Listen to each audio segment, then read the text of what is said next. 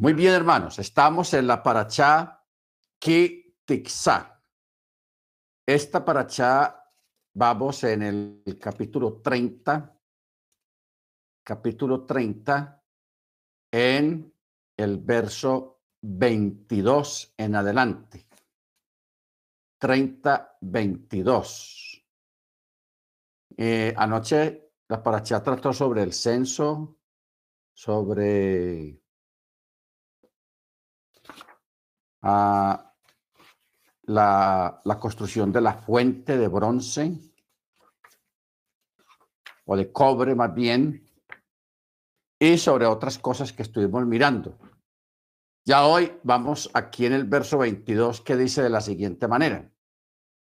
El Eterno habló a Moche diciendo, y toma tú especias finas, mirra fina, 500 ciclos. Canela aromática, la mitad de ello, o sea, 250 ciclos. 250. Caña aromática, 250. Casia, 500, según el ciclo sagrado. Y aceite de oliva, un in. De él harás aceite para la unción de la santidad, una mistura compuesta, obra de perfumero, aceite para la unción de la santidad será. Con él ungirás la tienda de la cita y el arca del testimonio, la mesa y todos sus utensilios, el candelabro y sus utensilios, el altar del saumerio, el altar de la ofrenda de ascensión, todos sus utensilios y la fuente en su base los consagrarás y serán santidad de santidades. Todo el que los toque se volverá consagrado. Y ungirás a Aarón y a sus hijos y los consagrarás para que oficien ante mí. Y hablarás a los hijos de Israel diciendo, aceite para la unción de santidad, este será para mí, para sus generaciones. No lo untarás sobre carne de ser humano y en su proporción no harán otro igual a él. Santo es, sagrado para ustedes. Muy bien. Aquí, hermanos, en esta parte del Eterno está hablando acerca de este tipo de aceite. Un aceite con estas mezclas de especias finas, como es la mirra, la canela de olor, la caña aromática y la casia. Todo esto mezclado en aceite de oliva, la medida de un in. Muy bien, de esta mezcla, hermanos, es que se hace el aceite para la unción de santidad. el aceite para la unción de santidad. Con él se unge, se unge la tienda, el arca, la mesa, el candelabro, todos los utensilios que hay en la tienda, en el arca, en la mesa, eh, la menorá, el altar del saumerio también será santificado con este aceite y el altar de la ofrenda de ascensión y sus utensilios y la fuente y su base. Los consagrarás y serán llamados santidad de santidades. Todo el que toque estos elementos se volverá consagrado. Y también con este mismo aceite ungido a Aarón y sus hijos para oficiar la presencia del Eterno. Muy bien. Ahora vamos, hermanos, a, a mirar bien eh, el significado de este aceite con estas mezclas que se les llama santidad de santidades. Ojo, con esta expresión, santidad de santidades, o sea, más allá de la santidad. Ahora, ¿por qué existe un concepto de más allá de la santidad? Que es muy bueno, es importante mirar esto, qué significa santidad de santidades. Nosotros sabemos, hermanos, que el Eterno en su esencia, Él es santo, Él es Kados, en su esencia. Cuando hablamos en su esencia, quiere decir de que dentro de su misma esencia no hay nada, no existe nada que no sea Kados. O sea, que la santidad en sí emana de Él. Es como como decir de que Él es la fuente de la santidad. ¿Estamos? Él es la fuente de la santidad. Ahora, si Él es la fuente de la santidad, hermanos, eh, sobra preguntar si el Eterno tiene necesidad de guardar Torah. No sé si usted se ha preguntado eso. Si el Eterno dio la Torah, ¿Él está obligado a guardar la Torah? Si, si él no está obligado a guardar la Torá, porque él mismo es la Torá, entonces ¿para qué se dio la Torá? Buenas preguntas. Las vamos a desglosar aquí. Tengamos en cuenta lo que acabamos de decir hace un momento. El Eterno, Él es la fuente de la santidad, de la pureza. La santidad emana de Él, porque Él es santo. Él no es un santo, Él es santo. Hay que tener cuidado con la forma expresiva acerca del Eterno. Por eso no se dice el Eterno es un amor, no, el Eterno es amor. no se dice el Eterno es un santo, tampoco se dice así. ¿Por qué? Él es santo. Cuando se dice un amor o un santo, ya se está refiriendo a una persona que aparte de, ser santo tiene otras cualidades humanas, fuera de la esencia. Pero como Él en esencia es santo, Él es K2 y Él es la fuente de la santidad, la fuente de la sabiduría, Él es la fuente de la vida, Él es la fuente de todo. Bendito el Eterno. Entonces de ahí viene la pregunta, ¿por qué se dio la Torá? ¿Para qué? ¿Con qué motivo y por qué se dio la Torá? La Torá, hermanos, se dio a los seres humanos que no somos santicos, que no somos santos, porque nosotros somos polvo, somos carne. Y la tendencia por causa de la caída de Adán la tendencia humana siempre es a lo malo. Esa es una tendencia, una naturaleza que hay dentro del ser humano. Entonces, como el Eterno, Él quiere rescatar el pueblo, porque Él escogió un pueblo y lo armó, lo moldeó, que es el pueblo hebreo, el pueblo israelita. Acuérdese que Él lo, lo escogió entre todos los pueblos para convertirlo en un pueblo santo, porque no era santo. Entonces, la forma o el proceso para él santificar a un pueblo o para el Eterno santificar a una persona es a través del el mandamiento. Porque el mandamiento crea las condiciones y crea las características para que una persona alcance un grado de santidad. ¿Ok? No perfecto como Él. Imposible. Pero si alcance un grado, una elevación, una aliyah de santidad.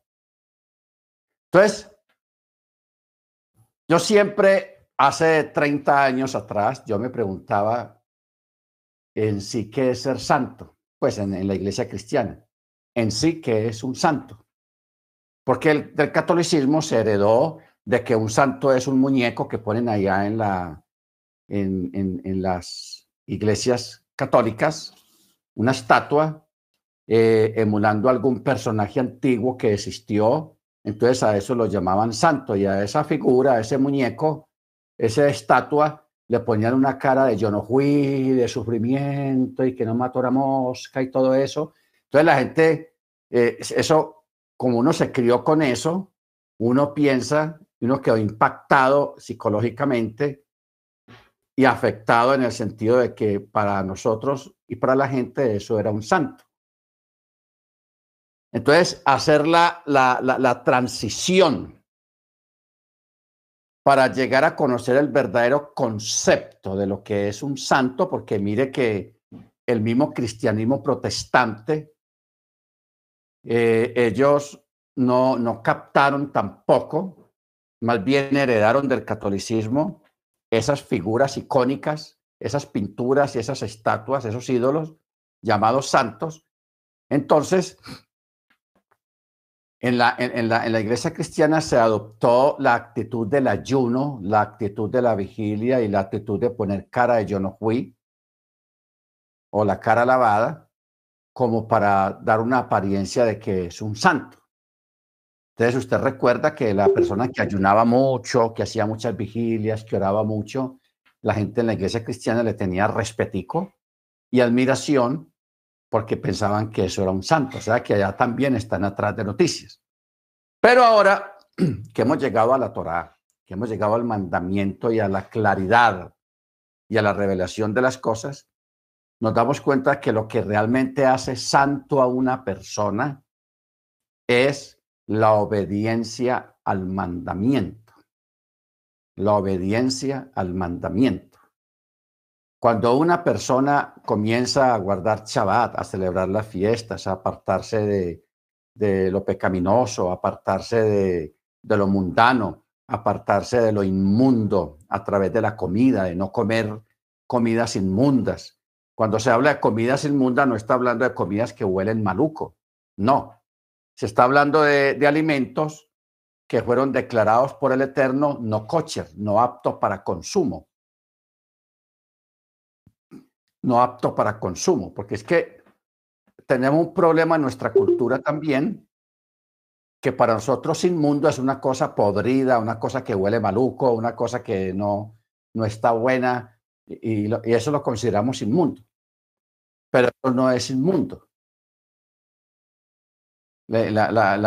lo que es inmundo en la Torah delante del Eterno es aquello que no es apto, que no es para usted, que no es para mí, que no es para nosotros, que no es para el cuerpo del Mashiach. ¿Ok? Entonces eso es declarado tamé o es declarado inmundo. Es solamente una palabra técnica que tipifica un estado o una acción. ¿Ok? Baruch Bueno, entonces miren de dónde estamos partiendo. El Eterno es santidad pura, Él es santo. Pero Él quiere que nosotros también seamos santos. Entonces Él creó un camino, porque como nosotros no somos espíritus, nosotros somos polvo, somos carne, esa es la diferencia. Él es Rúa y nosotros no somos Rúa. Tenemos una parte de Rúa, pero somos carne. Estamos montados en este carro, en este vaso, en esta vasija de barro, mala, pecaminosa, defectuosa completamente. Y, pero mire la, la, la audacia del Eterno, que Él quiere impregnarnos y participarnos de su naturaleza en cuanto a la santidad y por eso él creó la Torá, creó el mandamiento, para que a través de la obediencia al mandamiento pudiéramos alcanzar, no perfectamente ni toda la esencia de él, pero sí al menos que seamos dignos de participar de su santidad y de estar cerca de su presencia, de su presencia, porque un impío no puede estar en la presencia de la santidad del Ruach desde del Eterno. No, es imposible, no se puede. O sea, eso es como la noche y el día, el agua y el aceite, los perros y los gatos, la fama que tienen los perros y los gatos que se viven peleando, etcétera, etcétera. Entonces él creó el mandamiento. Pero a través de lo que estamos viendo acá, de este ketoret, de esta, uh, de esta aceite, con esas mezclas, que a través de ese aceite se, purificaba todo el santuario. El lugar santo, el lugar santísimo, el lavacro, el, el, altar de los sacrificios, los utensilios que se utilizaban ahí, todos eran declarados santos a través de ser rociados con este aceite especial que tenía esas mezclas especiales, que era mirra, canela aromática, uh, caña aromática, casia y el aceite de oliva, un aceite puro. Al mezclar todo esto, se hacía esa, ese aceite que se llama el aceite de la unción y con eso se santificaba todos los utensilios. Por eso dice que, dice, sagrado es, sagrado será para ustedes. Y a una persona que fabrique algo igual será cortado del pueblo. Será cortado del pueblo, pero también dice de que todo el que toque algún utensilio o el aceite este se volverá consagrado. Entonces es delicado, por eso no, no se permitía que nadie fuera, los sacerdotes tocara los instrumentos sagrados del, del templo, del santuario. ¿Por qué? Porque aquí viene una parte, hermanos, en, lo que tiene que ver con la santificación. ¿Quién merece ser santificado y quién no merece ser santificado? ¿Ok? Porque aquí vemos dos opciones. La primera que acabamos de mirar es que la persona es santificada a través de la obediencia al mandamiento. Eso es lo que produce la santificación. Pero esa santificación era ratificada a través de el aceite en los utensilios sagrados que iban a ser utilizados por los coanim, por los sacerdotes. Entonces de ahí sale un dicho rabínico que está en la misma escritura. ¿Quién santifica a quién? El altar santifica a la persona o la persona santifica al altar. ¿Ustedes qué dicen? ¿El altar santifica a la persona o la persona santifica al altar? Porque hay personas que van a algunos santuarios porque piensan que yendo a un santuario sagrado y ahí se santifican. ¿Ok? Pero también hay que pensar que un santo puede santificar un santuario que esté contaminado o un lugar que esté contaminado. Entonces díganme ustedes qué, qué es más fuerte, el altar santificado puede santificar a, una persona o una persona santifica el altar. A ver ustedes qué opinan. Pueden encender el micrófono, hermano Maicon, ¿qué dice? Hermano Agoberto, Estamos aquí faltándonos al hermano, hermano Freddy o hermano Álvaro también. ¿Usted qué dice? ¿El altar santifica el, el, lo que se ponga en el altar o, o es el hombre santo que santifica el altar? A ver qué dice hermano Maicon. Esa sí está buena, pastor. Está buena. No pienso yo si la persona eh, no es santo, no es santificado, es contaminado por pecado y, y, en el corazón todavía está rebelde, yo no creo que el altar lo pueda santificar, porque no es una persona que es, es dispuesto a eso, ¿me entiende? Pero lo opuesto, yo pienso que si entra una persona santificada, Kadosh, y, y toca el santuario y, y todo eso, sí, yo creo que lo opuesto sí es posible, creo yo. él puede lavarlo y todo eso y, y queda santificado, pero de la otra manera no creo, pero eso está bueno. A ver, hermano Álvaro, ¿usted qué dice?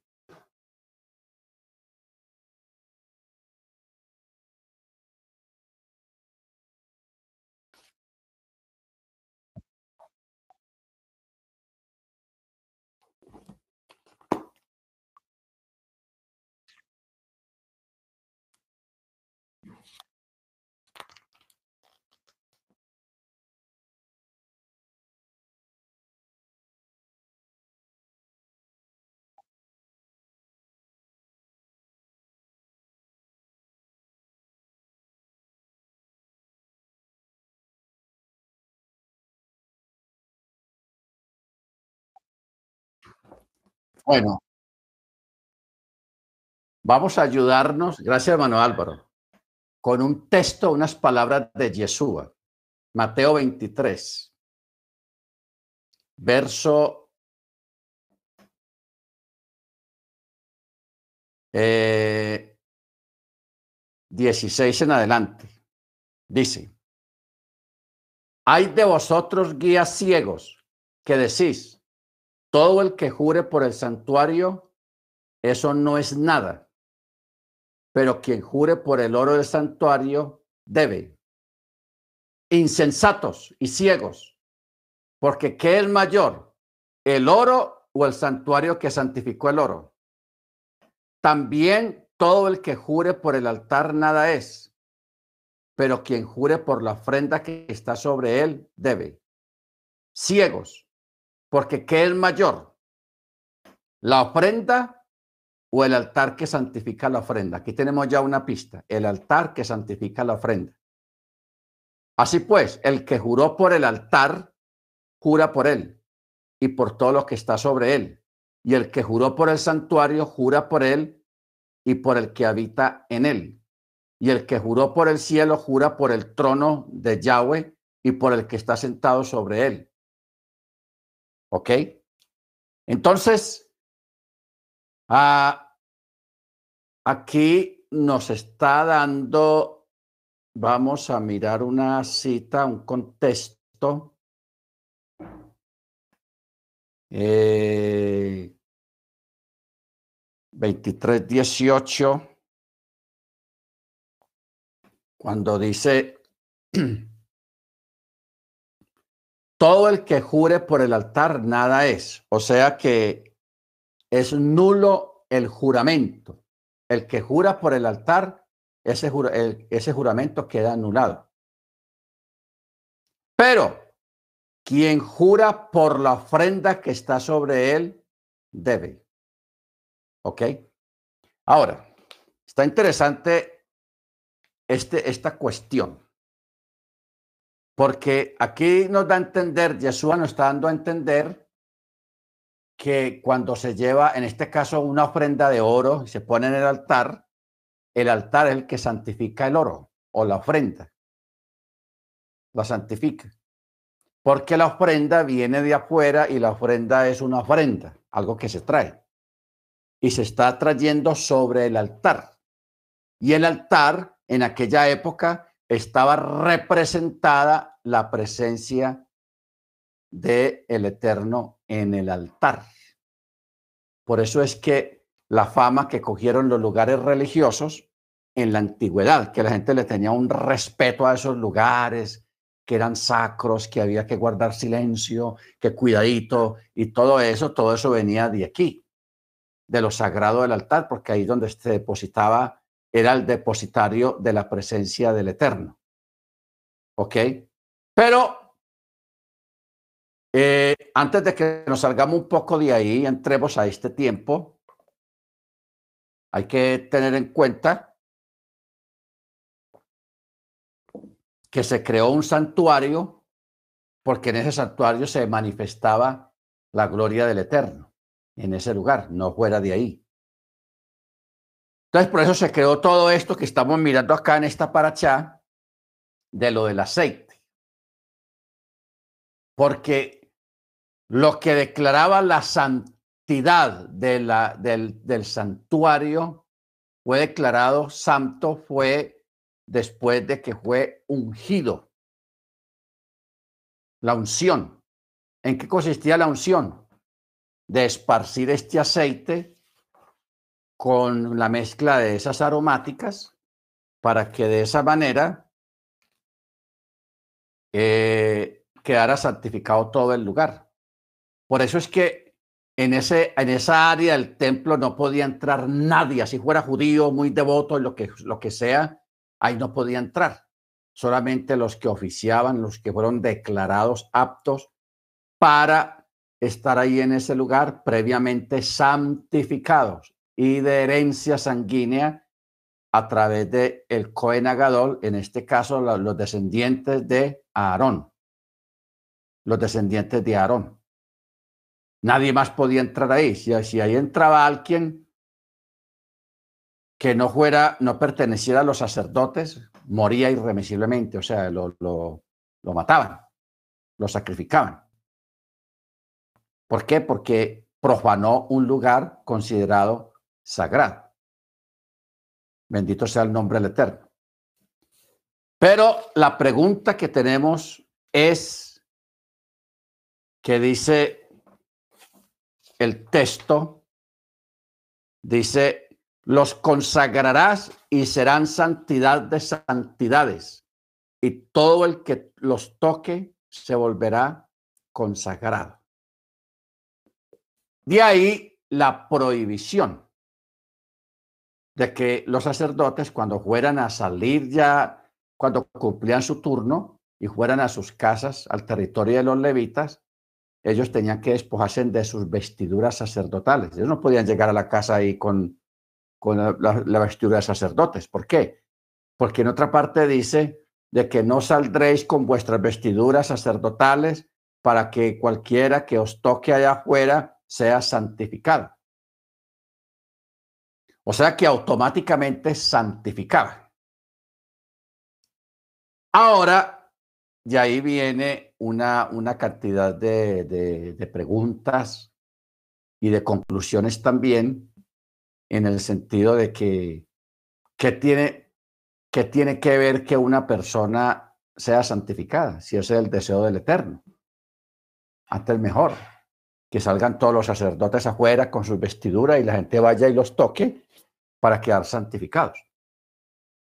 Lo que sucede, hermanos, es de que hay personas que no merecen, no son aptos o no están preparados para ser santificados. No están preparados.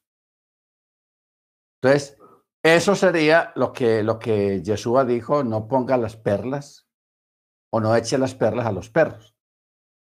O una la acción de, de ponerle una, un anillo de oro bien bonito, bien brillante en el hocico a un cerdo.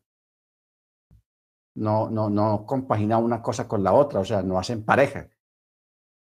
No es bueno, no se ve bien, porque un cerdo es un cerdo y un anillo o una esclava de oro, pues es, es algo muy diferente a las costumbres del cerdo y aparte de que el cerdo es un animal inmundo no apto para la Torá, dentro de la Torá.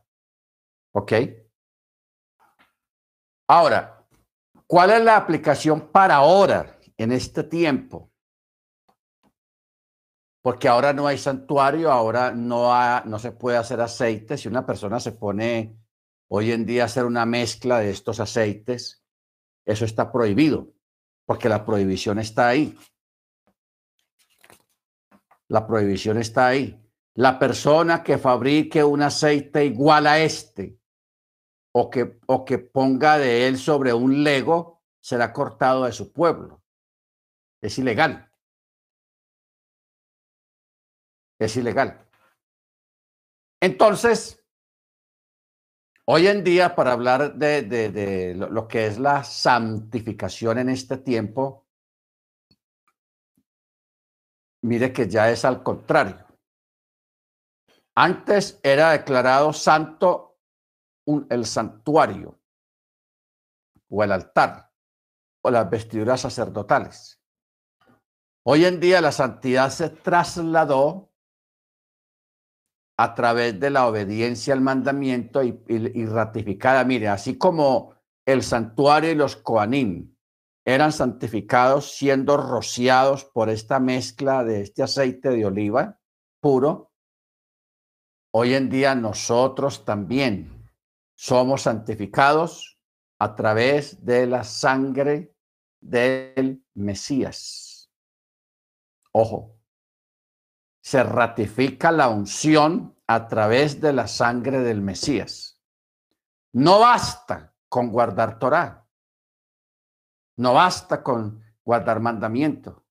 No basta con eso. Tiene que haber una ratificación, así como acá en este caso, todos los utensilios sagrados, el, santuario y los que eh, ejercían en el santuario tenían que ser santificados con esta mezcla de aceites que se llama el aceite de la unción, santidad de santidades, máxima santificación, que hoy en día es la sangre de Machía y el rúa del Machía cuando es depositado o entra dentro de una persona que ya está en el camino, que ya está en la obediencia al mandamiento y está en la fe de Yeshua. ¿Ok? Baruachén. Pero no basta, hermanos, con celebrar Shabbat y las fiestas y eso no, no es suficiente, no, señor. Hay que acudir a la sangre de el Mesías. Que esa sangre preciosa, esa sí es santidad de santidades. ¿Ok? Esa sí es la máxima expresión de lo que es la santidad. Baruch Bendito su nombre.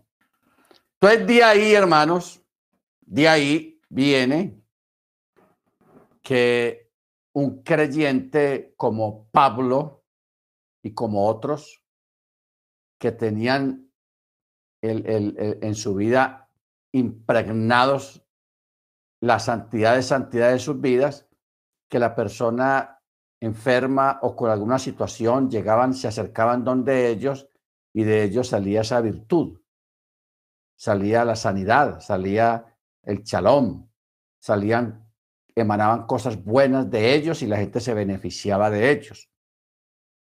Hoy en día es, pasa igual. De pronto no al nivel de Pablo, pero sí pasa igual de que usted tiene que ser de bendición donde usted llegue. O sea, las cosas donde usted llegue, sea el trabajo, sea una visita a una casa o sea algún lugar que usted vaya y esté allí un tiempo, ese lugar tiene que ser transformado, tiene que ser lleno de bendición, de prosperidad, de sanidad, de muchas cosas buenas, porque usted está ahí y eso tiene que emanar de usted, salir de usted.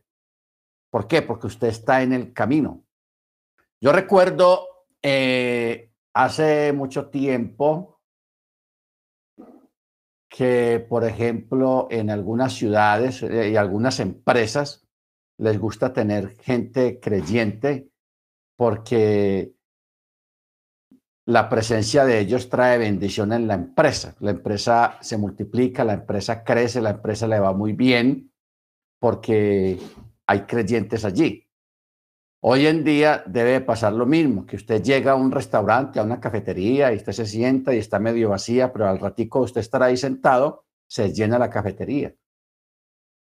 O sea, la gente es atraída porque nosotros, hermanos, usted sabe que la naturaleza, en el mundo natural y espiritual, existe lo que llaman la fuerza de atracción, la famosa fuerza de atracción que es hoy en día mucha gente aplica eso para conseguir dinero, para vivir bueno, para resolver problemas, usan e, ese sistema de la fuerza de atracción. Nosotros, hermanos, en forma innata, en forma natural, tenemos una fuerza de atracción para bien, no para mal. Que toda persona que se acerque a nosotros o que esté cerca de nosotros es bendecida. Tiene shalom, eh, si usted está mucho tiempo al lado de esas personas, esas personas comienzan a prosperar. económicamente. ¿Por qué? Porque la bendición va detrás de usted, va con usted.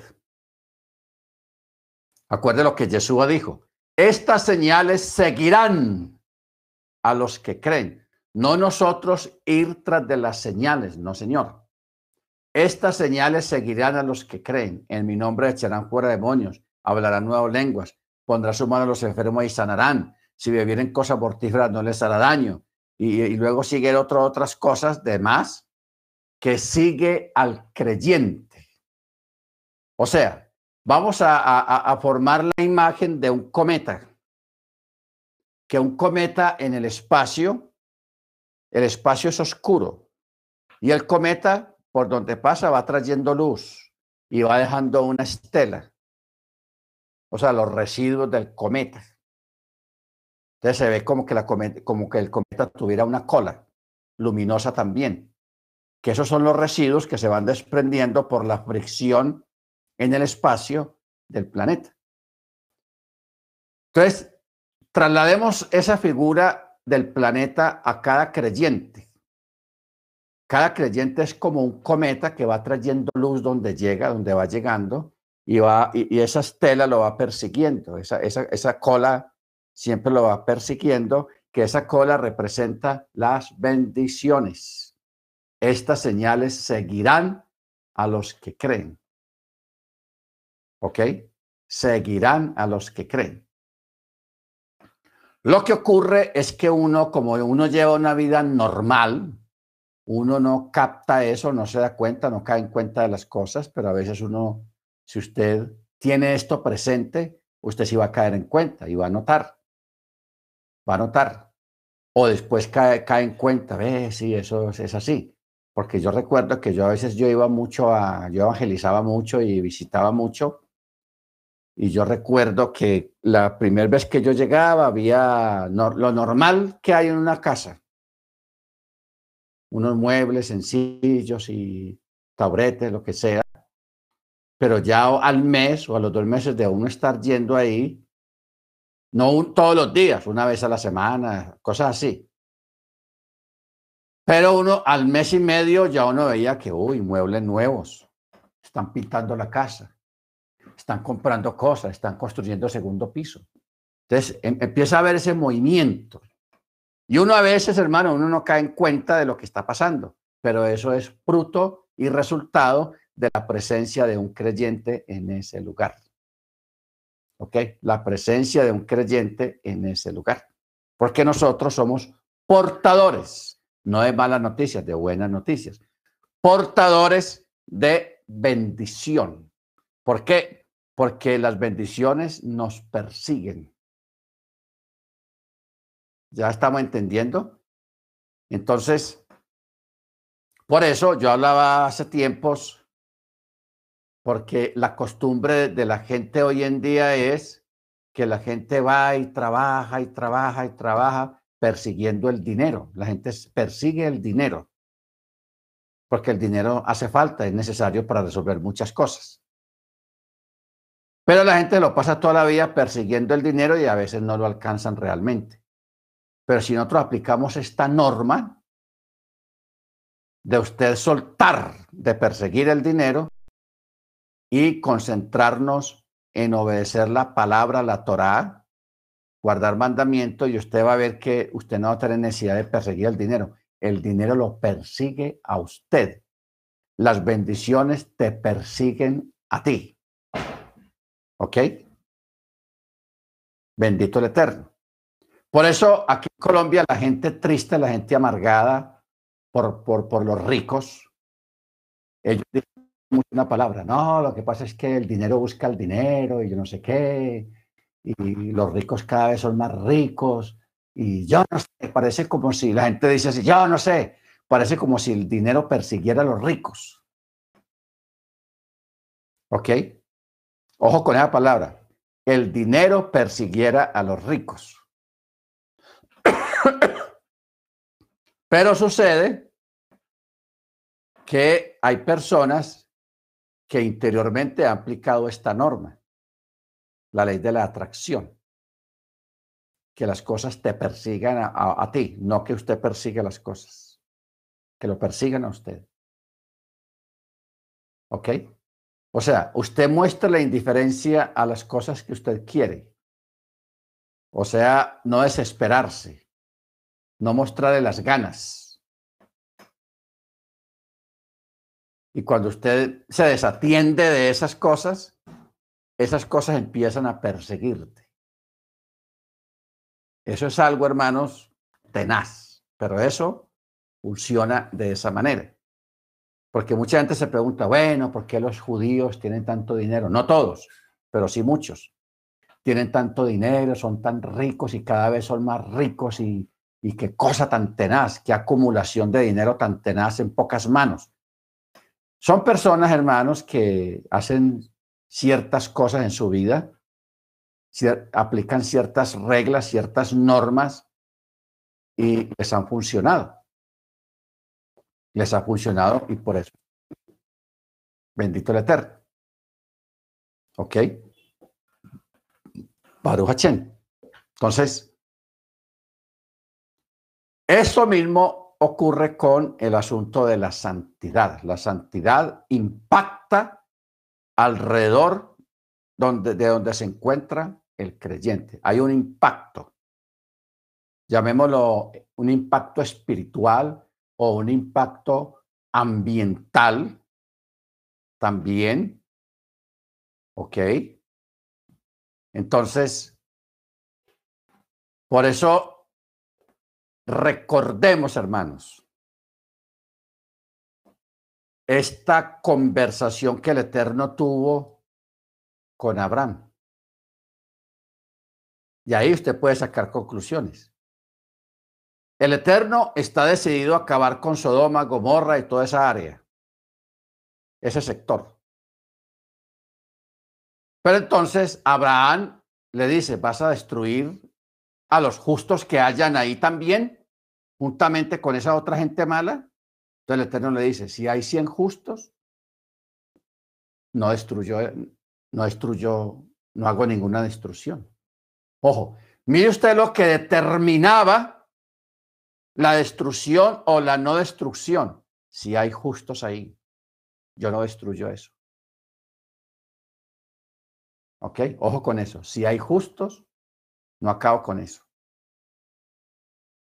Recordemos también lo que estuvimos mirando cuando en las parachas pasadas, cuando Moche vio a un egipcio golpeando a un hebreo, a un israelita, que el texto dice que Moche miró hacia los dos lados. Así dice el texto literalmente. Pero él no, él no, él no miró tanto a los dos lados, no, él miró al futuro. Miró al futuro de ese egipcio, si algún descendiente de él iba a guardar Torah. Y él vio que de la descendencia de ese egipcio, mm, nadie iba a guardar Torah entonces, por eso lo mató. Pero mire en qué estaba determinado el matar o no matar, el destruir a Sodoma y Gomorra y no destruirla, que hubieran justos ahí. Vamos entendiendo que hubieran justos. ¿Qué es un justo? Un justo es una persona que guarda Torah, que está fiel a la Torah, que celebra Shabbat, celebra la fiesta, no come carne de chancho, etcétera, etcétera. Eso es un justo. Baruch Entonces, tengamos en cuenta esto, hermanos, porque la vida del justo no es fácil. Produce mucha bendición. Muchos se benefician. Trae mucha bendición a muchos lugares, barrios, ciudades. Pero también la persona tiene que pagar el precio a veces por su condición de sadik, de, justo, el menosprecio, la envidia, tanta cosa que se presenta, hermanos, cuando uno abraza la Torá, que se crece la envidia. ¿Por qué, ¿Por qué la envidia del mundo contra Israel? ¿Por qué ese odio? ¿Por qué esa envidia? Por la bendición. ¿Ok? ¿Por qué el Eterno no ha destruido el planeta Tierra? porque aquí está el pueblo. Por eso Él lo va a sacar. Antes de que la tierra sea destruida, Él va a sacar el pueblo, su pueblo, lo va a sacar de aquí de la tierra. ¿Se da cuenta? Entonces, mire usted la señal que el Eterno dio a la naturaleza, allá afuera, los árboles, la hierba, los palos de, mango, de aguacate, de limón, de naranja, los pinos, todos esos árboles que hay afuera, la misma hierba, los árboles florales, el Eterno les dio a ellos una señal a la naturaleza, que cuando se manifiestan los hijos de Dios, o sea, cuando ocurra la transformación, que Pablo habla en 1 Corintios 15, la transformación de los creyentes de cuerpo material, cuerpo de muerte a cuerpo espiritual, esa es la señal a la naturaleza para ellos eh, eh, eh, ver o vivir lo que es el cambio y lo que es la, no la redención, sino la destrucción, porque la misma naturaleza, Pablo dice, gime a una con gemidos indecibles. Al eterno ser liberada de la corrupción del pecado, porque la naturaleza está siendo o ha sido afectada a través de los siglos por el pecado de la raza humana, las acciones malas de la raza humana. La naturaleza sufre, gime, pero el Eterno les dijo, ustedes van a, les voy a quitar ese problemita. Y la señal fue cuando sean manifestados los hijos del, Eterno. O sea, cuando eh, venga la transformación de los cuerpos mortales a cuerpos gloriosos de los creyentes. ¿Qué estamos viendo acá? Que todo gira alrededor de los creyentes. Ese es el asunto. Todo gira alrededor de los creyentes. Y este mundo está en pie. Y este mundo está, hermanos, prevalece hoy en día, no porque la gente sea, inventan cosas para sobrevivir, porque la gente es muy inteligente, no, por la pura misericordia del Eterno y porque aquí en la tierra está el pueblo santo, el pueblo Kados del Eterno. ¿Estamos? Bendito sea su nombre. Entonces, hermanos, vamos a tener en cuenta esto. No busque el dinero, deje que el dinero lo persiga a usted. Yo recuerdo que hace muchos años, hermanos, yo apliqué una palabra que me dijo alguien y yo se la digo a usted también. Ocúpate de las cosas de Dios y Dios ocupará de las tuyas. Ocúpate de las cosas de Dios y Dios ocupará de las tuyas. Cuando tú te ocupas de las cosas del eterno, lo que para el ser humano es normal y que son reglas normales de la naturaleza o de la convivencia humana, se vuelven al revés. El eterno lo vira. Como dicen los boricuas, se viró. El eterno vira las cosas. Las pone al revés. ¿Por qué? Porque el mundo se acostumbró a, vivir un ritmo de vida y un ritmo de comportamiento de vida. Un ritmo que eso es normal dentro de la vida del ser humano. Esas acciones y esa forma de, de ser y de hacer las cosas. Pero cuando usted se mete con el Eterno, cuando usted se ocupa de las cosas del Eterno, Él se va a ocupar de las tuyas todo empieza a funcionar de otra manera diferente que la gente lo llamaría al revés de lo que está acostumbrado. Baruch ¿Qué quiere decir ocúpate de las cosas del Eterno y el Eterno se ocupará de las tuyas? Que si usted se ocupa de servir al Eterno, de agradarle, de la, Torah, el mandamiento y todas las cosas de Él, hacer su voluntad, ayudar al prójimo, hacer unas cosas que alteran el orden y el, sumando de todo, entonces el Eterno comienza a funcionar para usted y por usted, por el lado de Él. Porque esto es como un trabajo en equipo. Usted hace lo suyo y Él hace lo de Él. Amén. Baruch Entonces, eso es lo que trae la alteración. La alteración. Eh, a ver, es el Salmo 73.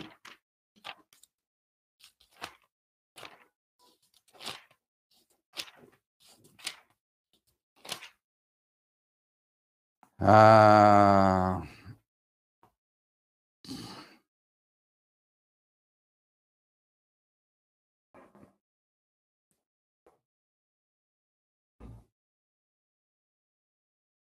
sí, hay una recomendación para leer el Salmo 73, 73. Amén. Salmo 73.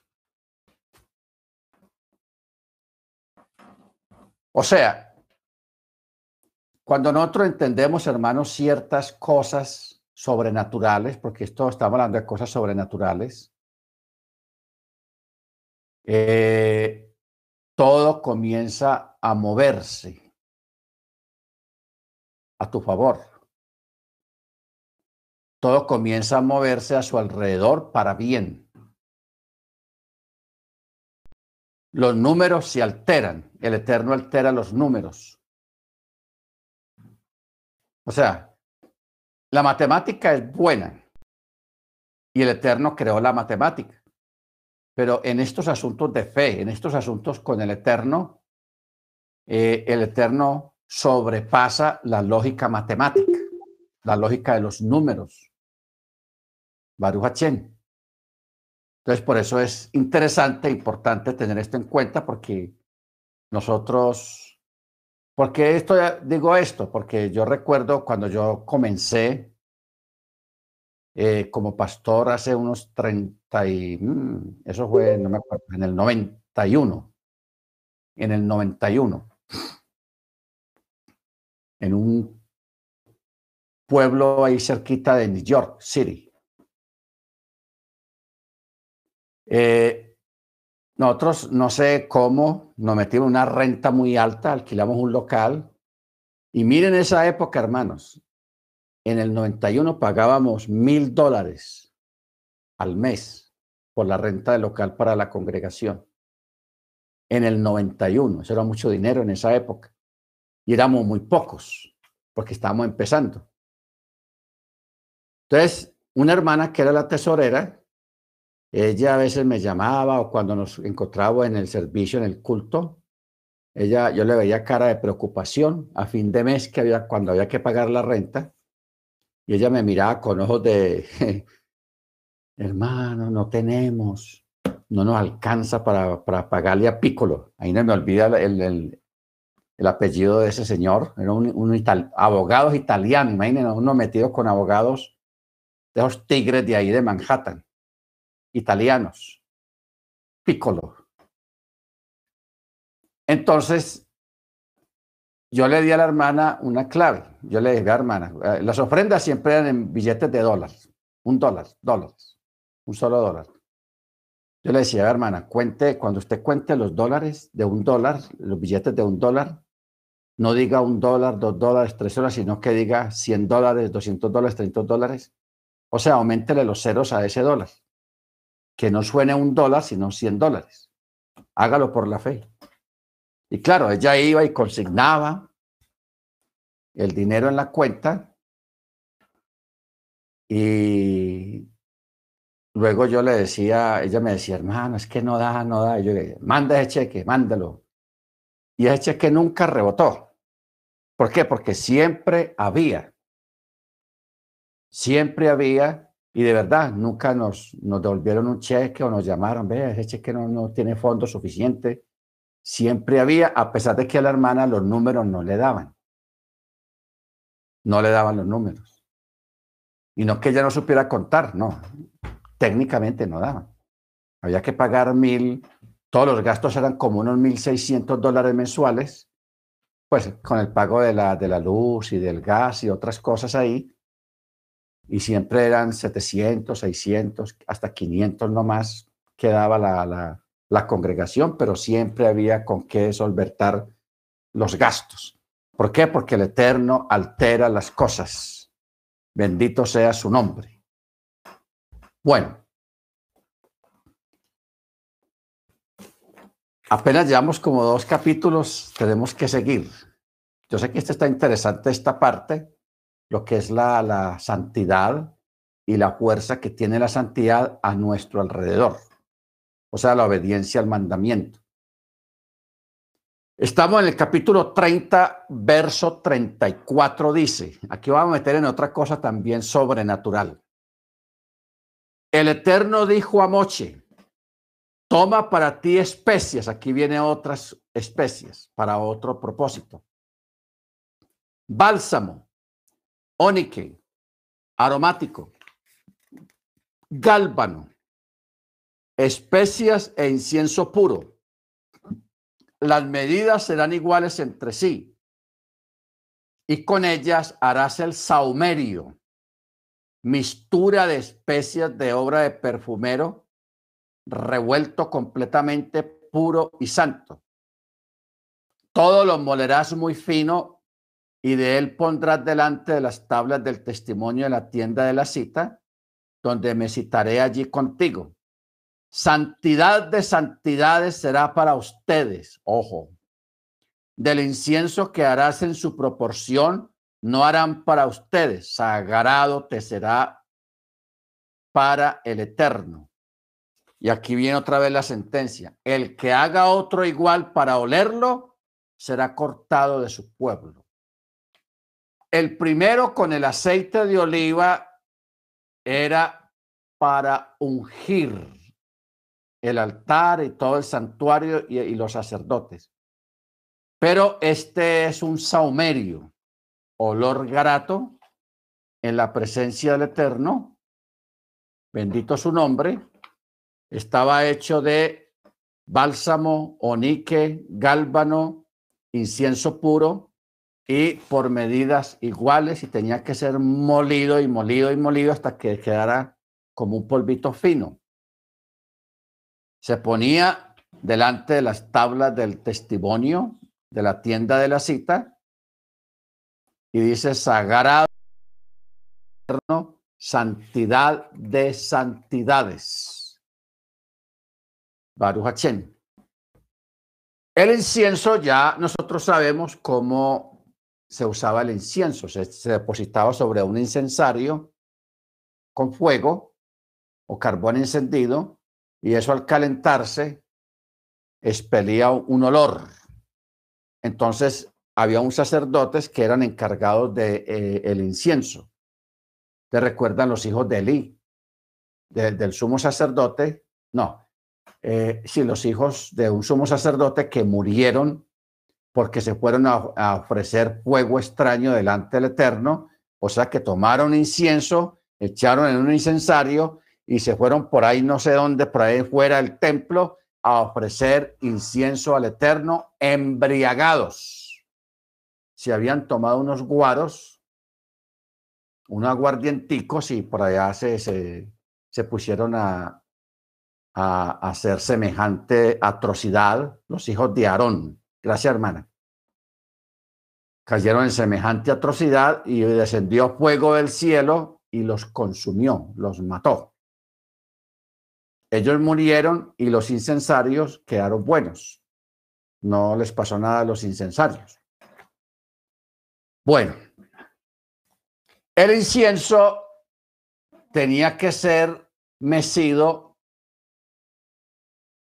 casi de una forma constante en la presencia del Eterno dentro del santuario. ¿Ok? Dentro del santuario. Entonces, hermanos, ¿qué ¿cuál era el propósito del incienso? Ahorita estábamos hablando de lo que es la santidad de santidades, que era en sí la santidad y la unción que producía el aceite en el santuario. Y ahora en el creyente, ahora vamos a mirar cuál era el uso del santuario y cuál es el uso, de, el uso del incienso en el santuario y cuál es el uso del incienso hoy en día. O sea, cómo se tipifica el, incienso hoy en día dentro de la Keilah, dentro de la congregación. El uso inicialmente en el santuario del incienso eran varios. Primero era alternar el olor fragante del incienso con el olor de la carne quemada en el altar.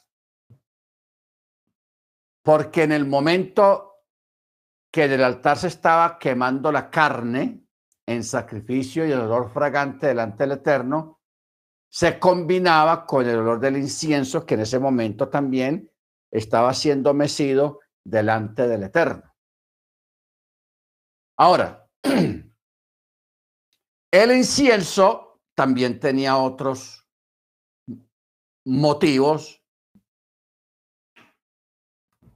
dentro del, dentro del mandamiento del Eterno. Ustedes saben que los sacrificios eran al aire libre.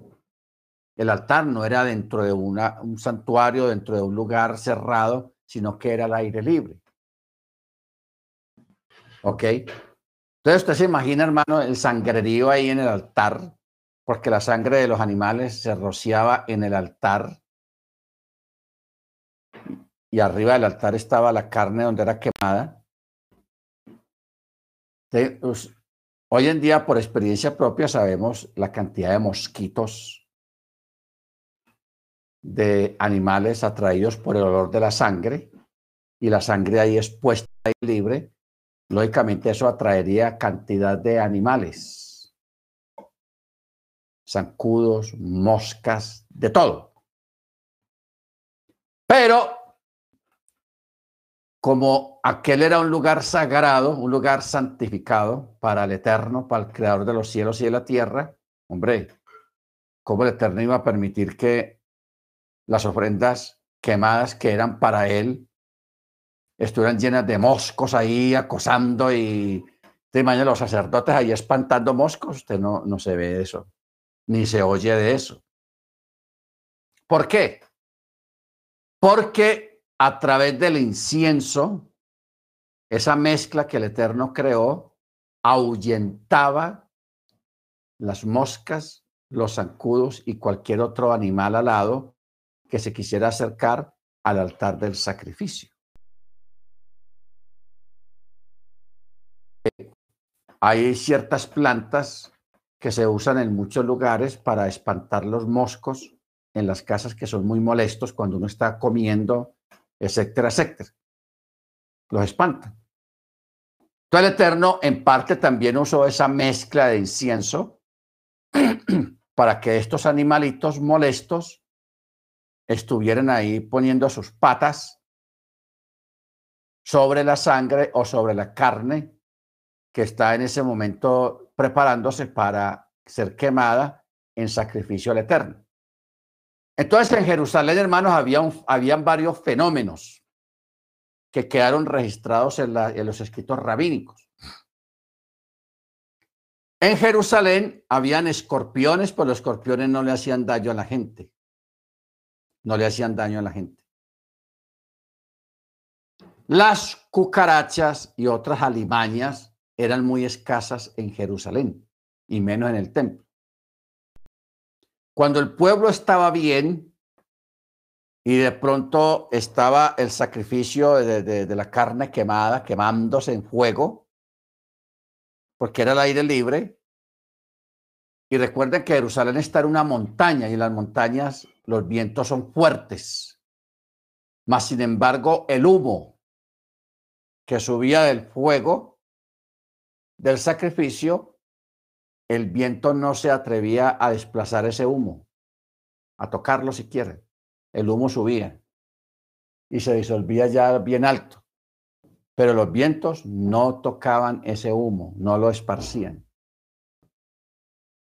Y cuando llovía, lógicamente, pues si cae un aguacero, se va a apagar el fuego allá en el, en el altar del sacrificio pero el agua no caía ahí, las gotas de lluvia no caían en el altar. Caía alrededor y alrededor de, en la ciudad de Jerusalén y todo eso, pero el altar nunca se atrevió el agua a tocar ese fuego y esa carne que estaba allí quemándose porque era para el eterno. No, el agua no la tocaba, la lluvia no tocaba eso. aquí tenemos dos cosas. El viento no desplazaba el humo, porque el humo era olor fragante delante del eterno. Y la lluvia no apagaba el fuego en el altar, porque era fuego para el eterno. El viento y la lluvia respetaban porque sabían para quién era eso, lo que se estaba haciendo ahí. Bendito sea el nombre del Eterno. Pero también a través del incienso, que era otro propósito de la creación del incienso, era para ahuyentar las limañas. Por eso uno ve en los escritos rabínicos esos testimonios de que habían muchas mujeres embarazadas que les gustaba ir a tener sus hijos en Jerusalén.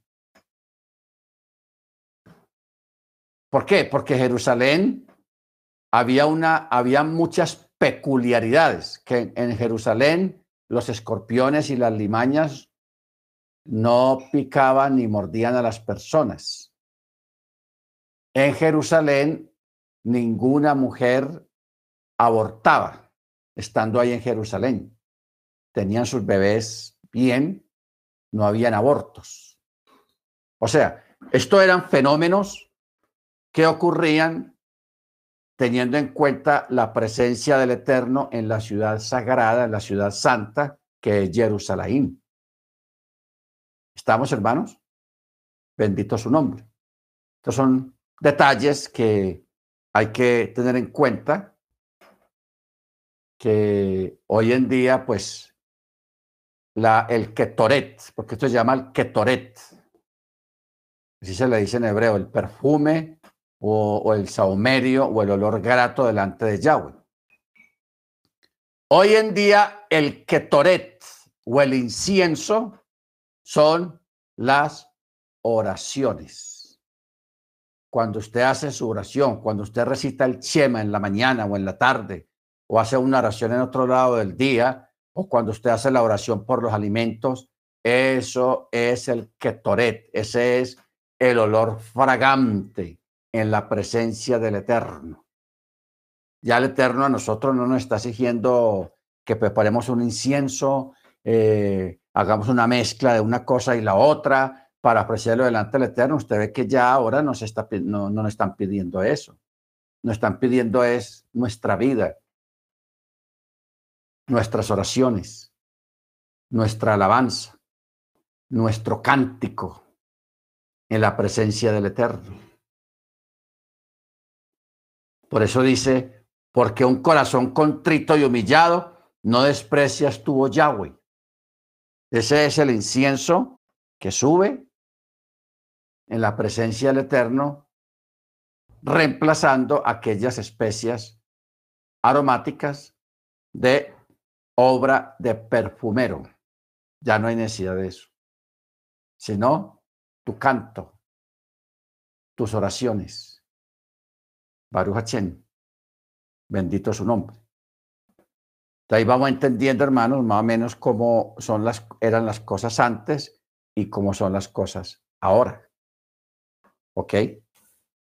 Baruch Y la sentencia que encierra esto. El que haga uno igual será cortado de su pueblo. O sea, en este tiempo pierde la bendición del Eterno. ¿Ok? Ahora, viene una pregunta. ¿Qué del uso del aceite hoy en día para orar por los enfermos? Que ese texto está en Santiago, o sea, en el libro de Jacob. Amén. Vamos a mirar la cita.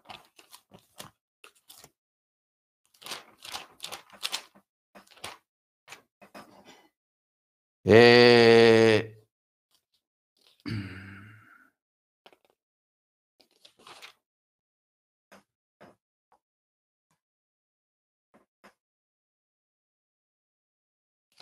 en el libro de Jacob,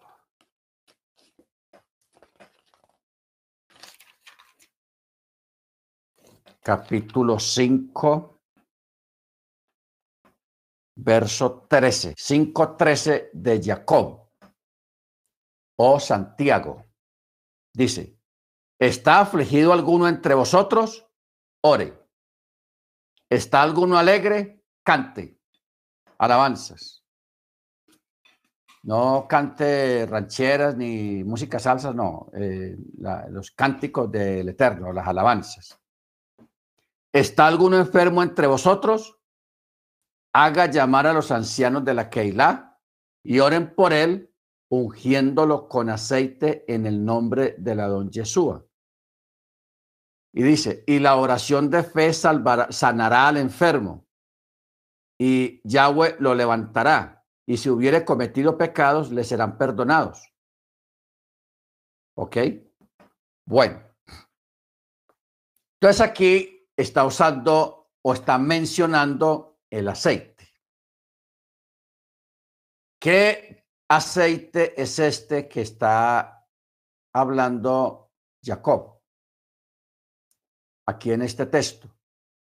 Este no es un aceite de unción, tal cual como está especificado ahora, ah, porque no se puede repetir una, volver a hacer un aceite de ese tipo, está prohibido, sino un aceite normal, que puede ser aceite puro de oliva, que es el más recomendable para usarlo en la unción, o sea, para ungir a un enfermo. Ahora, ¿cómo se realiza la unción? Porque si usted, si estudiamos cómo era la unción en la antigüedad, no es igual a lo de ahora.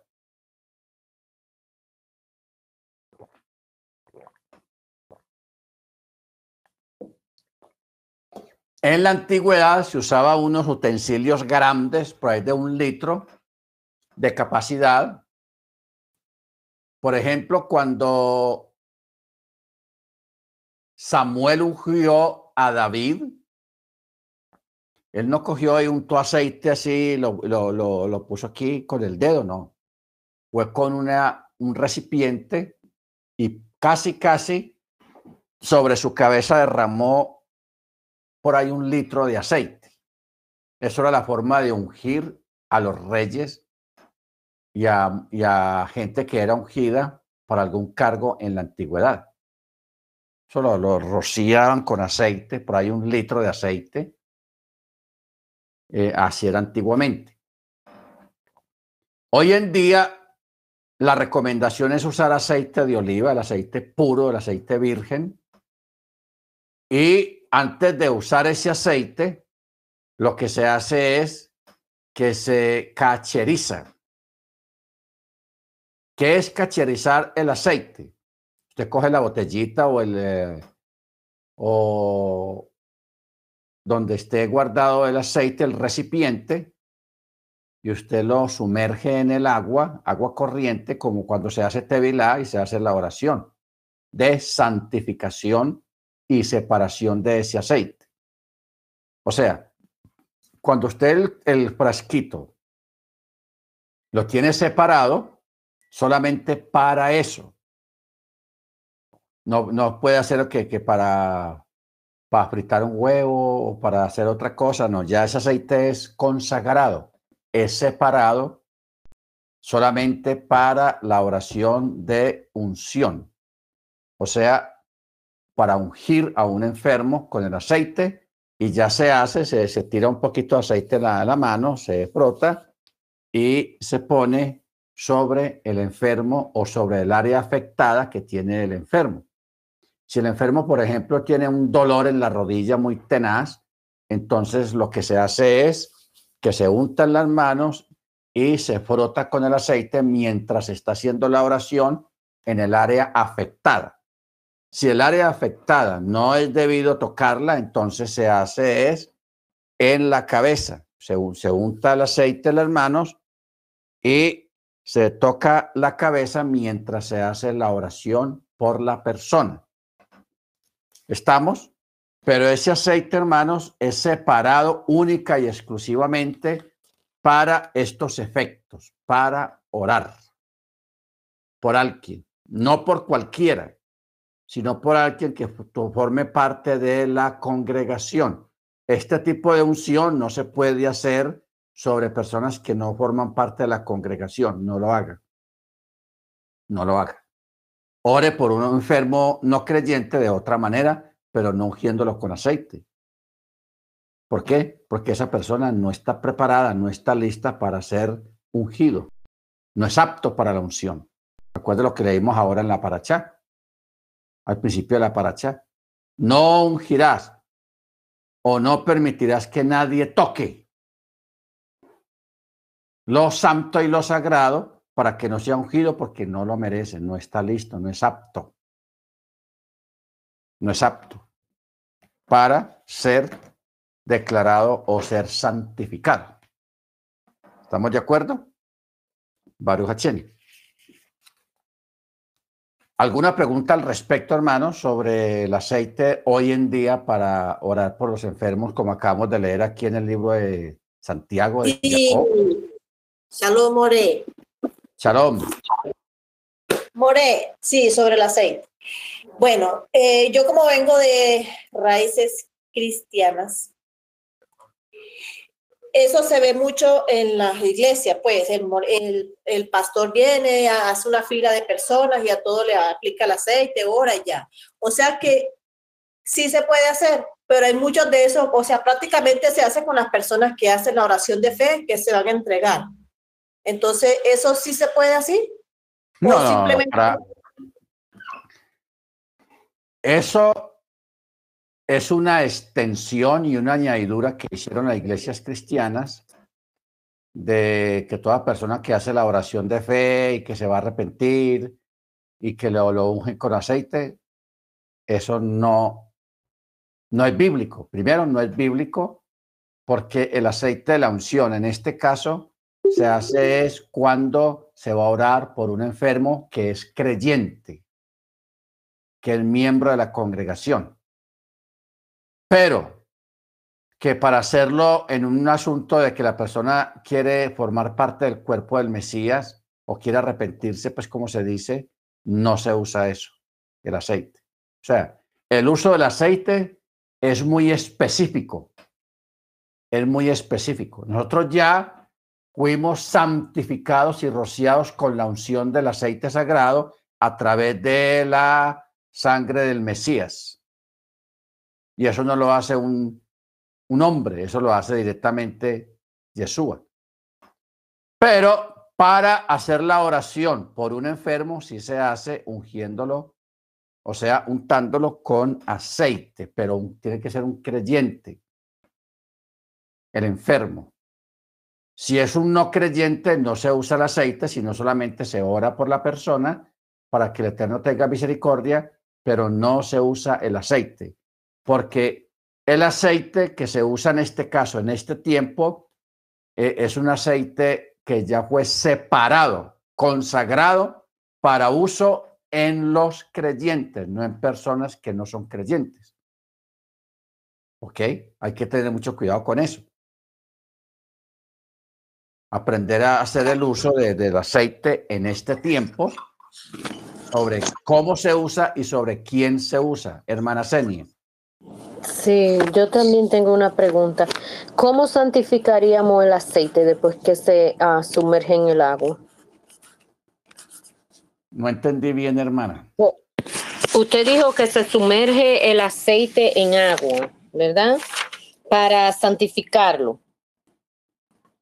Sí. Y poder, y poder usarlo como medio de para la congregación, ¿verdad? Para la Keilah en cualquier enfermedad. Entonces, para santificarlo oramos. Ah, ya, cuando se le hace el tevilá al aceite. Exacto, eso era. Sí, usted se compra, pues hablo con todos, se compra en cualquier tienda o supermercado un aceite de oliva puro, no necesariamente un frasco grande, no, un frasco pequeño. Y así tapado como está, solamente se le quita el, el, seguro que tiene la tapa, no más. y luego así tapado el aceite se lleva a un río o a una quebrada o al mar, donde, depende de donde esté la persona, y se le hace tevilá, o sea, se cacheriza, eso se llama cacherizar. Se hace una oración. ¿Cuál sería la oración en castellano?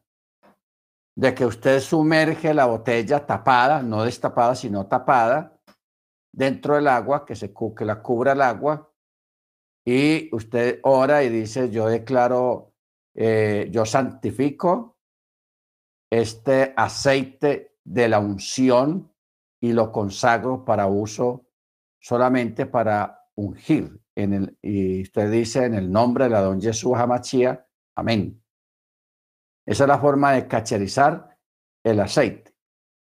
Y ese aceite no se puede usar para otros menesteres, que me duele aquí, que venga yo lo sobo con aceite, no.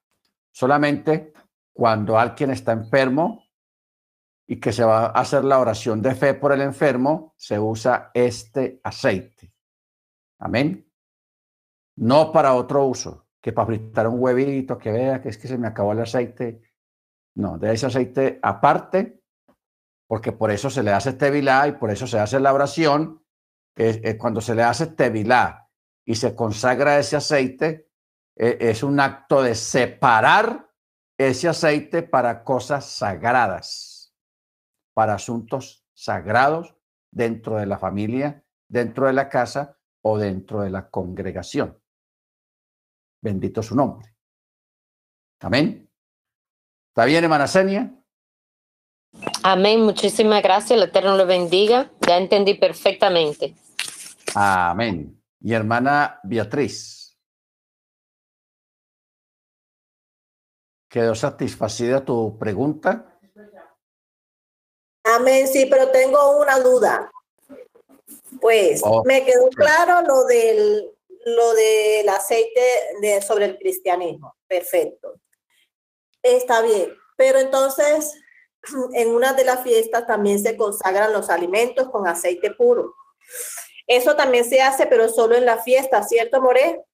pero dentro de nuestras casas uno también puede ungir las casas, pues nuestra casa. No, no, no, no. El aceite en este caso para nosotros en este tiempo solamente se usa es para orar por un enfermo. Para ungir objetos, no, la unción de un objeto cuando se le hace tevilá solamente se hace a través del agua, la inmersión. Pero el aceite solamente se usa en este tiempo para asuntos de oración, cuando se va a orar por un enfermo o cuando se va a, instituir alguna persona en algún cargo, o sea, cuando se va a ungir a una persona para algún cargo. Claro, no es obligatorio, pero sí se puede usar ese, ese aceite para ese tipo de menesteres. Amén. Bueno. Y la última, Sí, porque yo quiero estar clara de todo. Un ejemplo, ¿no? Yo soy la única que está en raíces hebreas en mi casa, pero parte de mi familia no. Entonces, si uno de mi, de mi familia, hijo, mamá, padre, madre, cae en una enfermedad y no tengo forma de cómo solventarlo, sino que lo único que tengo ahora es para es ese aceite. Yo lo puedo hacer no siendo ellos de las raíces hebreas. No se puede. Se puede hacer la oración, sí, por la persona, pero no se puede usar el aceite porque el aceite es única y exclusivamente para los que están adentro. Para los que están adentro. Amén, gracias, Morel. Hay que tener eso bien claro. Por eso es que se santifica el aceite y se consagra el aceite. Es para los que están dentro de la fe. Bueno, vámonos para capítulo 32, capítulo 32, aquí mismo en el, libro de Chemot, Éxodo, dice, y el pueblo vio que Moche se había demorado en descender de la montaña y el pueblo se congregó alrededor de Aarón y le dijeron, Aarón, levántate y haznos dioses para que vayan delante de nosotros. Porque este moche, ya no dicen nuestro Moche Avinú, ya no dice nuestro padre Moche, sino porque este Moche, el varón que nos hizo subir de la tierra de Misraín, no sabemos qué ha sido de él. Y Aarón les dijo, despréndanse de los zarcillos de oro que están en las orejas de sus mujeres y de sus hijos y de sus hijas, y tráiganlos. Entonces todo el pueblo se desprendió de los zarcillos de oro que tenían en sus orejas y los llevó a Aarón. Y él tomó de sus manos y le dio forma con un buril y hizo un becerro de oro de fundición y ellos dijeron, estos son tus dioses Israel que te hicieron subir de la tierra de Misraín. Mire usted cómo el pueblo en plena montaña, en la presencia del Eterno, ah, se cansaron de esperar a Moche. Porque Moche les dijo que él iba a estar 40 días y 40 noches allá en la montaña. Y ellos contaron los días y un día antes, porque ellos contaron mal. O sea, los, los sabios, los estudiosos, ellos han creado una argumentación acerca de qué fue lo que pasó con esta gente, porque ellos cometieron semejante barbaridad, acto de, de idolatría, de construir un becerro en la misma presencia del Eterno. Y fue que ellos lo hicieron, ellos esperaron al día 40 según ellos, las cuentas que ellos tenían. Se equivocaron por un día. Entonces, dice el texto que ellos madrugaron en la mañana, o sea, tenían esto tan planeado tan organizado que el texto dice que ellos madrugaron en la mañana para eh, realizar toda esta cuestión de la idolatría, ese holgorio idólatra. Entonces, Aarón, viendo la situación, porque él no fue el que dijo, he aquí vuestros dioses. No, el que lo dijo fue otros líderes del pueblo, que aquí no los mencionan. ¿Qué pasó aquí, hermanos? Ustedes recuerdan que cuando los hebreos salieron de Egipto, a ellos se les añadieron egipcios. Muchos egipcios se fueron con ellos. Y entre esos egipcios habían magos, hechiceros, que realmente no hicieron nada bueno en medio del pueblo, sino que los llevaron a la idolatría. Vea, ese moche los dejó a ustedes aquí, ¿qué van a hacer? Vea, porque no, nosotros tenemos nuestros dioses que nos, nos ayudan a, a salir para Egipto. O sea, en, la, en el texto, en el relato de la Torá, no se relataron algunos eventos y cosas y situaciones que, que el pueblo hebreo vivió, no quedaron consignados en el texto. El texto solamente se enfocó en lo, lo principal de Moche, pero no en otras cosas cotidianas. Pero dentro del pueblo hebreo pasaron muchas cosas, empezando por esto de que muchos egipcios empezaron a, por dentro, a hablarle al pueblo y decirle, vea, nuestros dioses son mejores que el de ustedes y qué tal cosa, el representante del dios de ustedes se fue, quién sabe dónde estará, se murió.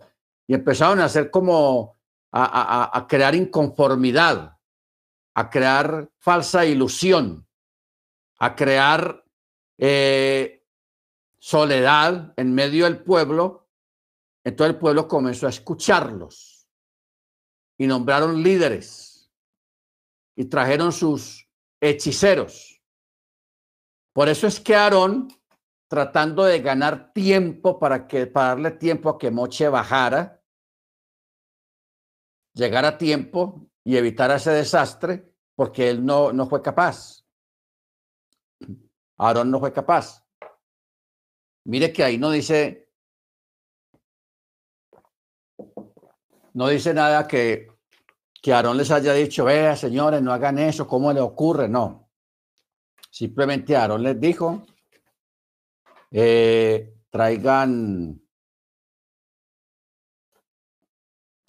verso 2, y Aarón les dijo, ah, bueno, ustedes despréndanse de los zarcillos de oro que están en las orejas de sus mujeres, de sus hijos y de sus hijas, y tráiganlos. Mire usted, tráiganlos. Entonces todo el pueblo se desprendió de los zarcillos de oro que tenían en sus orejas y los llevó a Aarón, y él lo tomó en sus manos y le dio forma con un buril. Así dice el texto. Pero el contexto dice que los brujos que habían salido de Egipto con ellos, ellos con sus artes mágicas, echaron unos polvos sobre esa fundición de oro y un momento a otro apareció un becerro, un becerro de oro que ellos hicieron con magia. Y luego dijeron, Mañana habrá festividad para el Eterno. Eso fue, estas fueron las palabras de Aarón. Porque mire que Aarón no dijo mañana vamos a hacer festividad para el becerro, sino para el Eterno. Por eso en el verso 6 dice, y ellos se levantaron muy temprano al otro día y ofrecieron ofrendas de ascensión y trajeron ofrendas de paz y el pueblo se sentó a comer y a beber y se levantaron para divertirse. Para divertirse. O sea, hacer una fiesta, una orgía y a comer y a, a embriagarse. Y eso fue una abominación. Entonces, ya el verso 7 dice que el Eterno habló a Moche y dijo, ve, desciende, pues el pueblo que hiciste subir de la tierra de Misraín se ha corrompido. Muy rápido se han desviado del camino que les encomendé y se han hecho un becerro de fundición, se postraron ante él y le ofrecieron sacrificios y dijeron, estos son tus dioses, Israel, que te hicieron subir de la tierra de Misraín. Y el Eterno dijo a Moche, he visto a este pueblo y aquí que es un pueblo duro de servicio. Ahora déjame que se encienda mi ira y los consumiré y haré de ti una gran nación. Entonces Moche suplicó delante del Eterno su Elohim y dijo, ¿por qué, oh Eterno, se encenderá tu ira contra tu pueblo que sacaste la tierra de Misraín con gran poder y con mano fuerte? porque hablarán los mirrim diciendo, ah, con mala intención él los sacó para matarlos en las montañas y aniquilarlos sobre la faz de la tierra. Vuélvete del ardor de tu ira y reconsidera acerca del mal contra tu pueblo. Recuerda en aras de Abraham, de Isaac, de Israel, tus siervos, a quienes juraste por ti mismo y les dijiste, multiplicaré la descendencia de ustedes como las estrellas de los cielos y toda esta tierra de la cual he hablado la entregaré a la descendencia de ustedes y la heredarán para siempre. Y el Eterno reconsideró acerca del mal que declaró que haría el pueblo. O sea, Moche intercedió y el Eterno se calmó en su ira.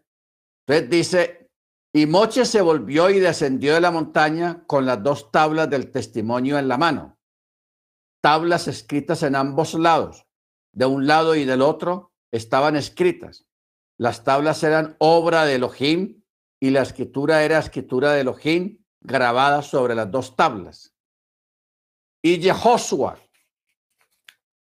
oyó el sonido del pueblo al gritar y dijo a Moche, sonido de batalla hay en el campamento. O sea,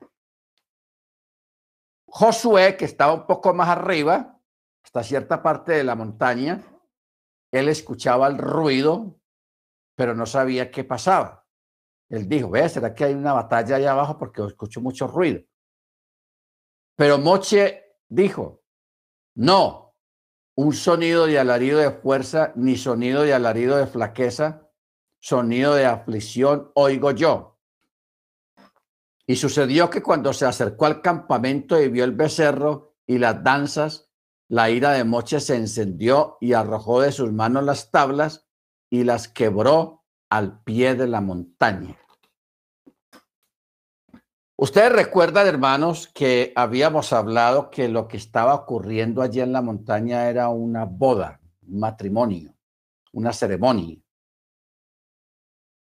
Pero como la novia traicionó en plena boda al novio, en este caso al Eterno, entonces el acto de que Moche tiró las tablas y las tablas se volvieron añicos, se quebraron, eso quiere decir de que el Eterno le está dando un get, un acta, una carta de repudio a la novia por haber infringido el pacto. Era un get, la carta de repudio. Por eso es que Moche arrojó las tablas y las tablas se quebraron. Increíble eso. O sea que Moche fue guiado prácticamente por el Ruach Jacodés para que él tirara las tablas como un símbolo de repudiar a Israel. Luego dice, luego tomó el becerro que habían hecho y lo quemó en el fuego. Después de que lo quemó, lo molió todo el oro hasta volverlo polvo fino y lo esparció por sobre la superficie de las aguas y lo hizo beber a los hijos de Israel. Ahora, ¿por qué Moche hizo beber de esa agua mezclada con oro? Porque tenía la intención de probarlos como si fueran mujeres sotot. ¿Usted se acuerda la, la, ceremonia del sotot o sot? de que cuando una mujer era sospechosa de adulterio, la llevaban ante el sacerdote y el sacerdote le daba a beber una agua y si la mujer era inocente, pues no le pasaba nada, pero si era culpable, el vientre se le crecía como si fuera estar, como si estuviera en embarazo. Se le crecía el vientre. Entonces, aquí Moche le está haciendo beber el agua de su propia iniquidad como una forma de que el pueblo entienda y sepa la culpabilidad que tenían unos y la que no tenían otros, porque no todos los hebreos participaron de eso. O sea, en aquella ocasión se aplicaron tres tipos de sentencias de muerte. Si hubo testigo y advertencia previa del pecado, el pecador fue sentenciado a morir por la espada, conforme al juicio aplicable a los hombres de la ciudad descarriada. Si hubo testigos de pecado, pero no advertencia previa, el pecador se le aplicó la pena de muerte por medio de la plaga. Tal como se dice más adelante, y el Eterno abatió al pueblo con una plaga. Si no hubo testigo ni advertencia previa, el pecador fue condenado a morir por hidrocón. Hidrocón es una dolencia mortal que da en el vientre como una especie de hidroplesía mortal, similar a la dolencia de la mujer sotá que ha cometido adulterio. ¿Qué estamos hablando acá, hermanos? Pero primero le damos el texto. Moche dijo a Aarón, ¿qué te hizo este pueblo que trajiste sobre el pecado, este pecado tan grande? Y Aarón dijo, no se encienda la ira de mi Señor, conoces al pueblo que en maldad está. Y ellos me dijeron, haznos dioses que vayan delante de nosotros. Pero de este Moche, el varón que nos sacó de la tierra de mi raíz, no sabemos qué ha sido de él. Entonces yo les dije, ¿quién tiene oro?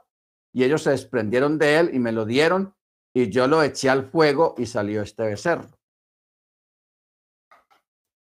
Moche vio que el pueblo se había expuesto, pues Aarón lo había expuesto para oprobio entre los que se levantasen contra ellos. Entonces Moche se paró en el portal del campamento y dijo, quien esté por el eterno, síganme. Y se reunieron alrededor todos los hijos de Leví y él les dijo, así dijo el eterno, el Elohim de Israel, que cada varón ponga su espada sobre su muslo y pasen y anden de portón en portón por el campamento y que cada varón mate a su hermano y cada varón a su compañero y cada varón a su pariente. Entonces aquí está hablando de las tres formas de morir, de aplicar la sentencia. Por espada, por hidroplesia, o sea, la plaga, o también por la muerte a espada. O sea, dos formas de morir a espada y otra por hidroplesia, o sea, la hinchazón del estómago.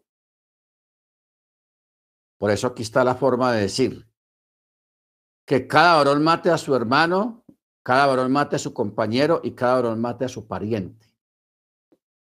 Y los hijos de Leví hicieron conforme a las palabras de Moche, y ese día cayeron del pueblo tres mil hombres.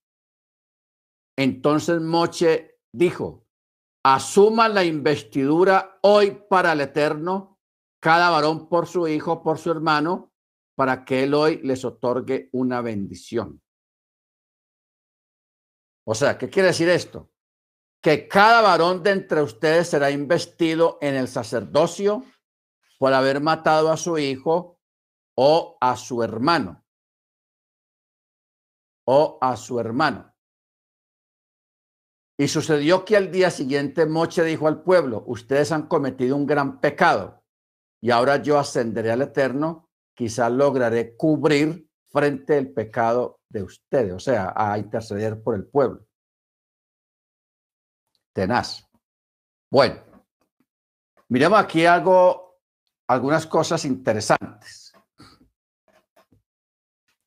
Primero, que el Eterno hizo que ellos bebieran su propio pecado. Por eso es que Moche derritió en un, en un horno el becerro que habían hecho, luego lo partió en pedacitos y lo empezó a molerlo y a molerlo y a molerlo hasta que se puso como polvo. Y lo roció sobre el agua donde ellos estaban, que de ahí tomaban agua. Y les hizo beber a todos de esa agua. Porque yo pregunto,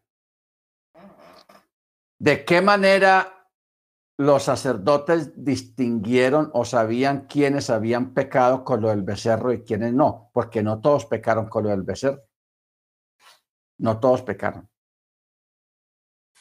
La gran mayoría se mantuvieron firmes y alejados de esa situación. Pero los que pecaron sí quedaron marcados. A la mayoría de ellos se les creció el vientre. Entonces, por eso es que dice que los levitas fueron de casa en casa, mirando las familias, y el que tuviera el vientre crecido, ¡juácate! Le pasaban por espada, y ahí murió tres mil personas. Por eso la antítesis acerca de este número, tres mil, que murieron allí por causa del becerro de oro, la antítesis o el complemento está en el libro de Hechos de los Apóstoles, porque la fiesta de Chabuot o Pentecostés es lo mismo o es un aniversario, eh, una remembranza de la, el recibimiento de la Torah en el monte Sinaí. Es la, es la misma, una remembranza. Por eso aquel día de Chabuot, después de que Jesús ya recién se había ido, él les dijo, esperen en Jerusalén.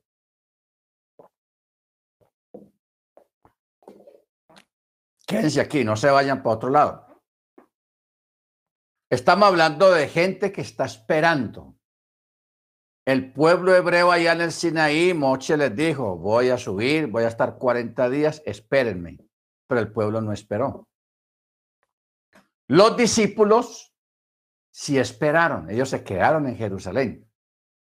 Mire usted qué, causalidad, no casualidad, sino causalidad.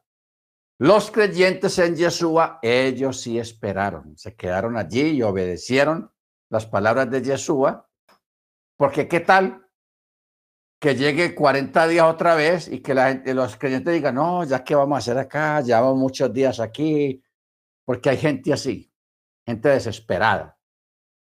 ¿Qué vamos a hacer? Vea, ya llevamos 20, ya llevamos 30 días y nada que pasa. Yo no sé, yo tengo que ir para mi casa a ver cómo está la familia, tengo que irme a trabajar y yo no sé qué.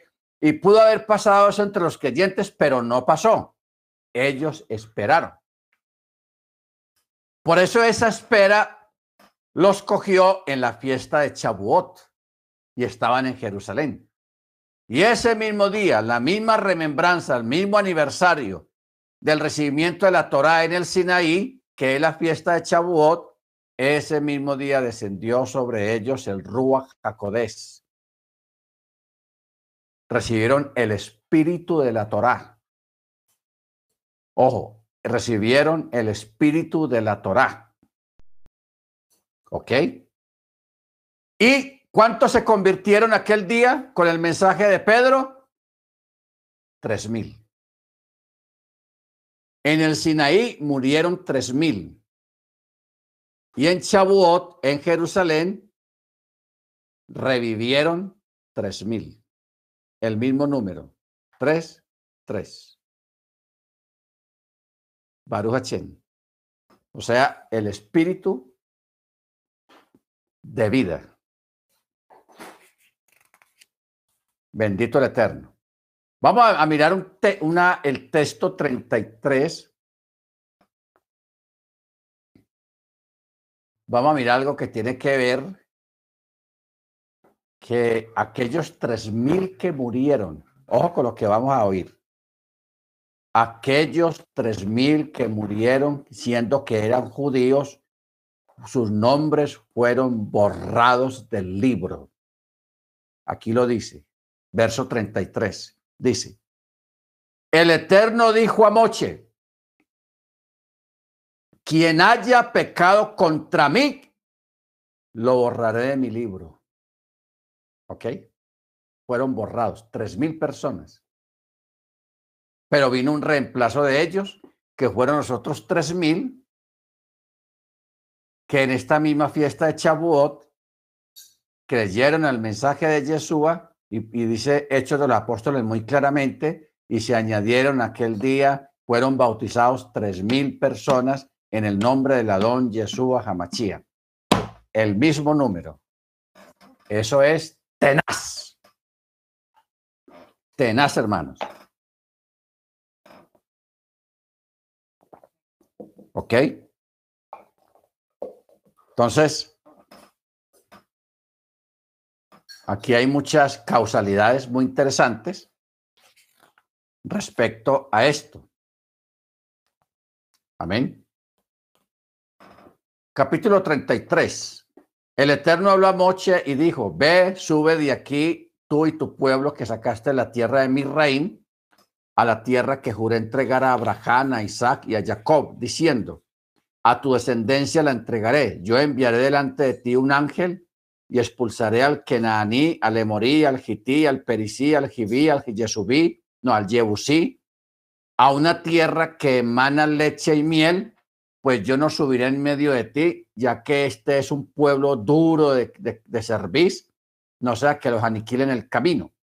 Y el pueblo oyó esta mala noticia y se entristeció y ningún hombre se puso sus adornos.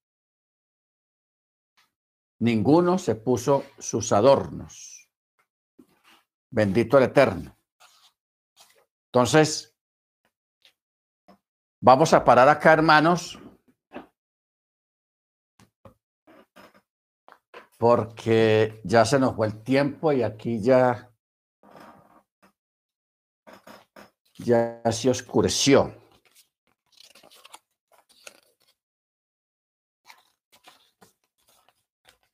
Vamos a hermano Mike, con es tan amable